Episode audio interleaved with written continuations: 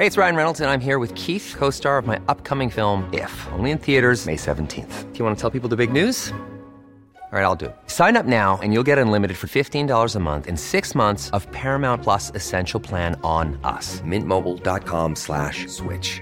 Upfront payment of $45 equivalent to $15 per month. Unlimited over 40 gigabytes per month. Face lower speeds. Videos at 480p. Active Mint customers by 531.24 get six months of Paramount Plus Essential Plan. Auto renews after six months. Offer ends May 31st, 2024. Separate Paramount Plus registration required. Terms and conditions apply if rated PG.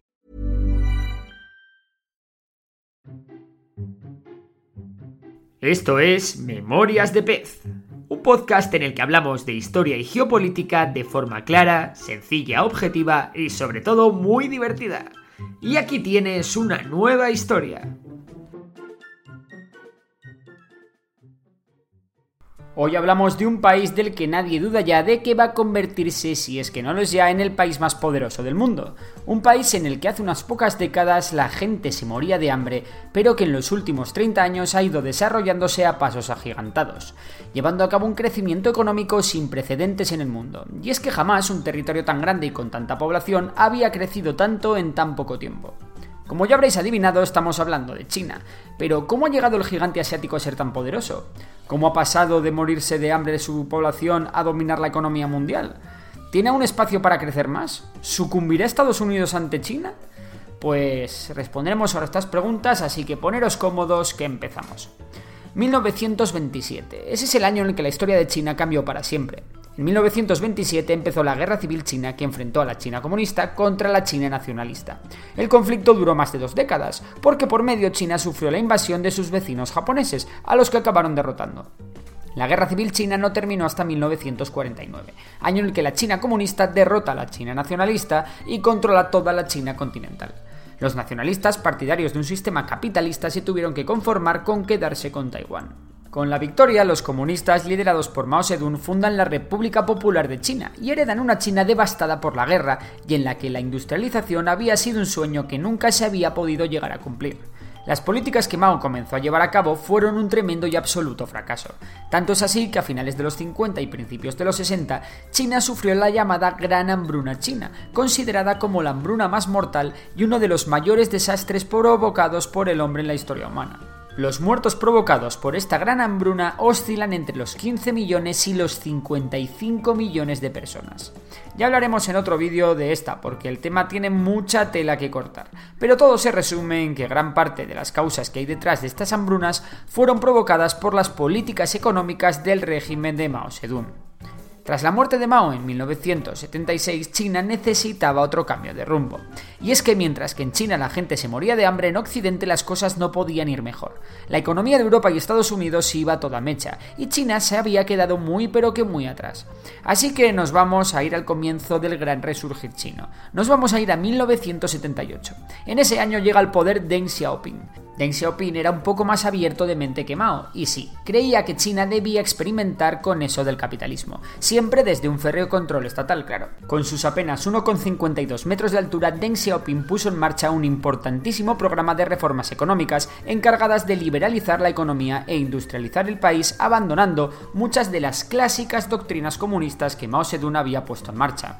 Deng Xiaoping basó sus reformas en tres principios innegociables la progresiva privatización de la economía, el fomento de la competitividad en todos los mercados y la apertura de China a la inversión y mercados extranjeros mediante el comercio.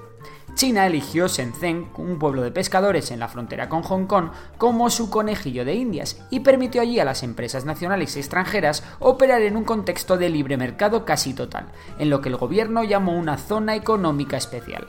Los resultados hablan por sí solos. El pueblo de pescadores de 30.000 habitantes, cuya renta media no superaba el dólar por año, se ha convertido en una ciudad inmensa y ultramoderna en la que viven más de 10 millones de personas con una renta media anual de 30.000 dólares.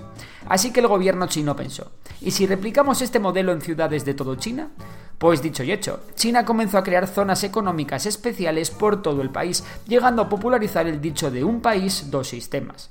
De esta manera, China consiguió crear una potente red de fábricas que destacaban por ser capaces de producir a precios ultra bajos. Esto hizo que muchas empresas de todo el mundo comenzasen a producir en China todo tipo de productos, por la simple razón de que allí era más barato. De esta manera, China se convirtió en una gran potencia exportadora y se le empezó a conocer como la fábrica del mundo. El gigante asiático había despertado y ya nadie lo iba a poder parar. Los resultados de las políticas de Deng Xiaoping fueron tan espectaculares que 600 millones de ciudadanos chinos salieron de la extrema pobreza. Y es que desde hace 40 años la economía china ha crecido de media a un ritmo anual del 9,5%, una auténtica locura si lo comparamos con los Estados Unidos o con la propia Unión Europea.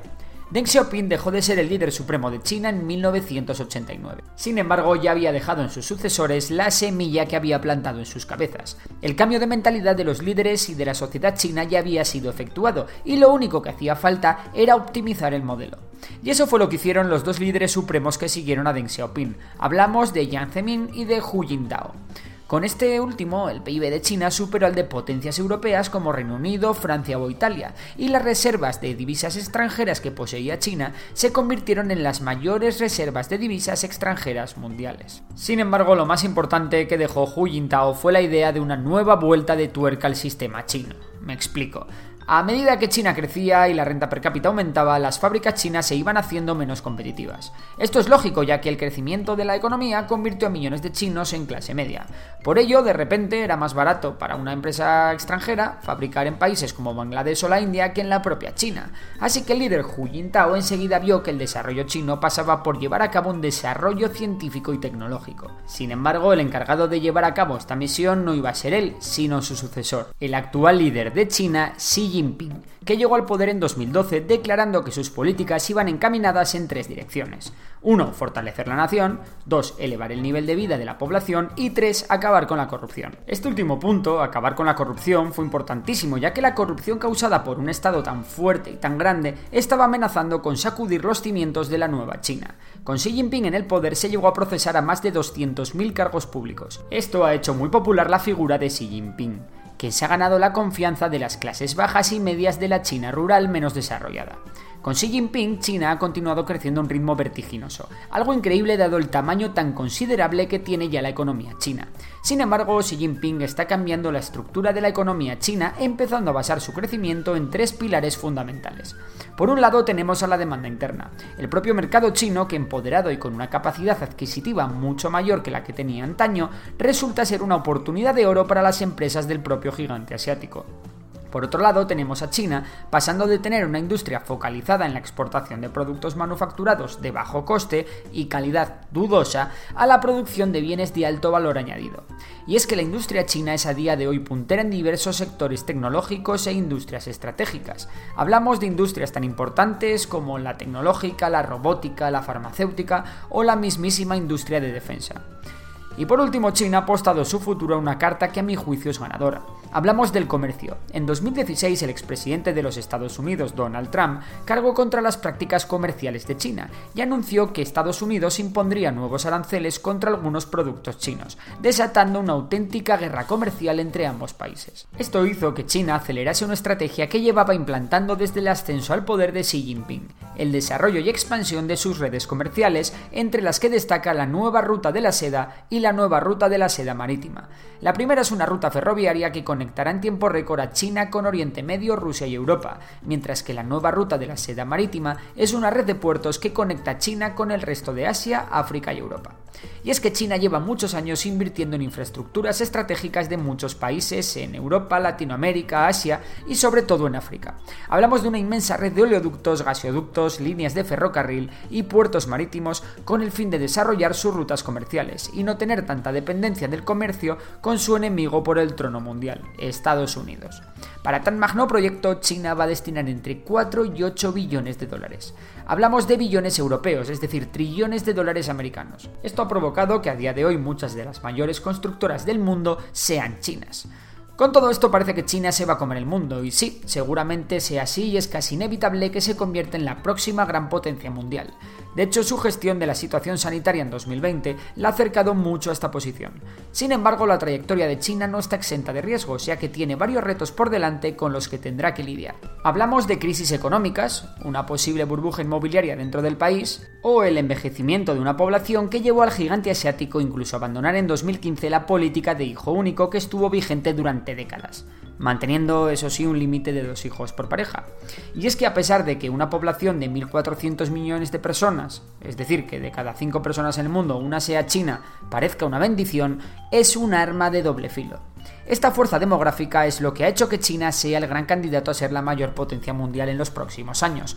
Pero también, si se cumple la misma tendencia que en el resto de países desarrollados, la tasa de natalidad decrece, la esperanza de vida aumenta y la población envejece. Por ello, mantener a tantísimos millones de ancianos será un reto muy pero que muy complicado para el gobierno chino en las próximas décadas. Además, China en algún momento tendrá que lidiar con otro gran problema de su país, y que le ha permitido tener una ventaja competitiva en muchas industrias durante los años pasados. Hablamos de los altos niveles de contaminación que tiene el gigante asiático. Si alguno ha ido a China sabrá de buena mano de lo que hablo. Ciudades completamente cubiertas por una niebla de contaminación y un aire al que el resto de los mortales no estamos acostumbrados son la tarjeta de presentación de China cuando llegas al aeropuerto. Para que os hagáis una idea, en 2019 China emitió más gases contaminantes a la atmósfera que el resto de países juntos. También China es la única gran economía que sigue apostando por el carbón como fuente de energía principal para generar electricidad, mientras que en el resto de países desarrollados están reduciendo el uso de carbón a pasos agigantados. Por último, otra de las grandes controversias que sufrirá China en los próximos tiempos será el aumento de su gasto militar. China tiene muchas tensiones geopolíticas con sus vecinos. Hablamos de países tan importantes como Australia, Japón o la India, por no hablar del conflicto que China tiene con Taiwán o de las crecientes tensiones con Estados Unidos.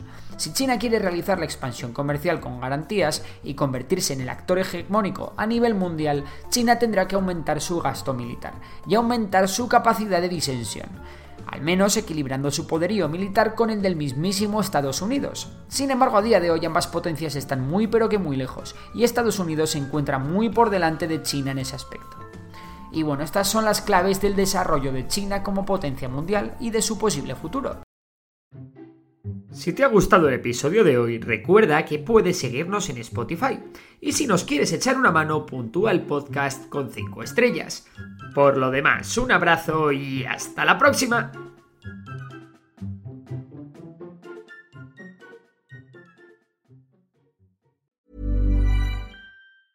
Hey, it's Paige DeSorbo from Giggly Squad. High quality fashion without the price tag. Say hello to Quince. I'm snagging high-end essentials like cozy cashmere sweaters, sleek leather jackets, fine jewelry, and so much more. With Quince being 50 to 80% less than similar brands. And they partner with factories that prioritize safe, ethical, and responsible manufacturing. I love that. Luxury quality within reach. Go to quince.com slash style to get free shipping and 365 day returns on your next order. Quince.com slash style.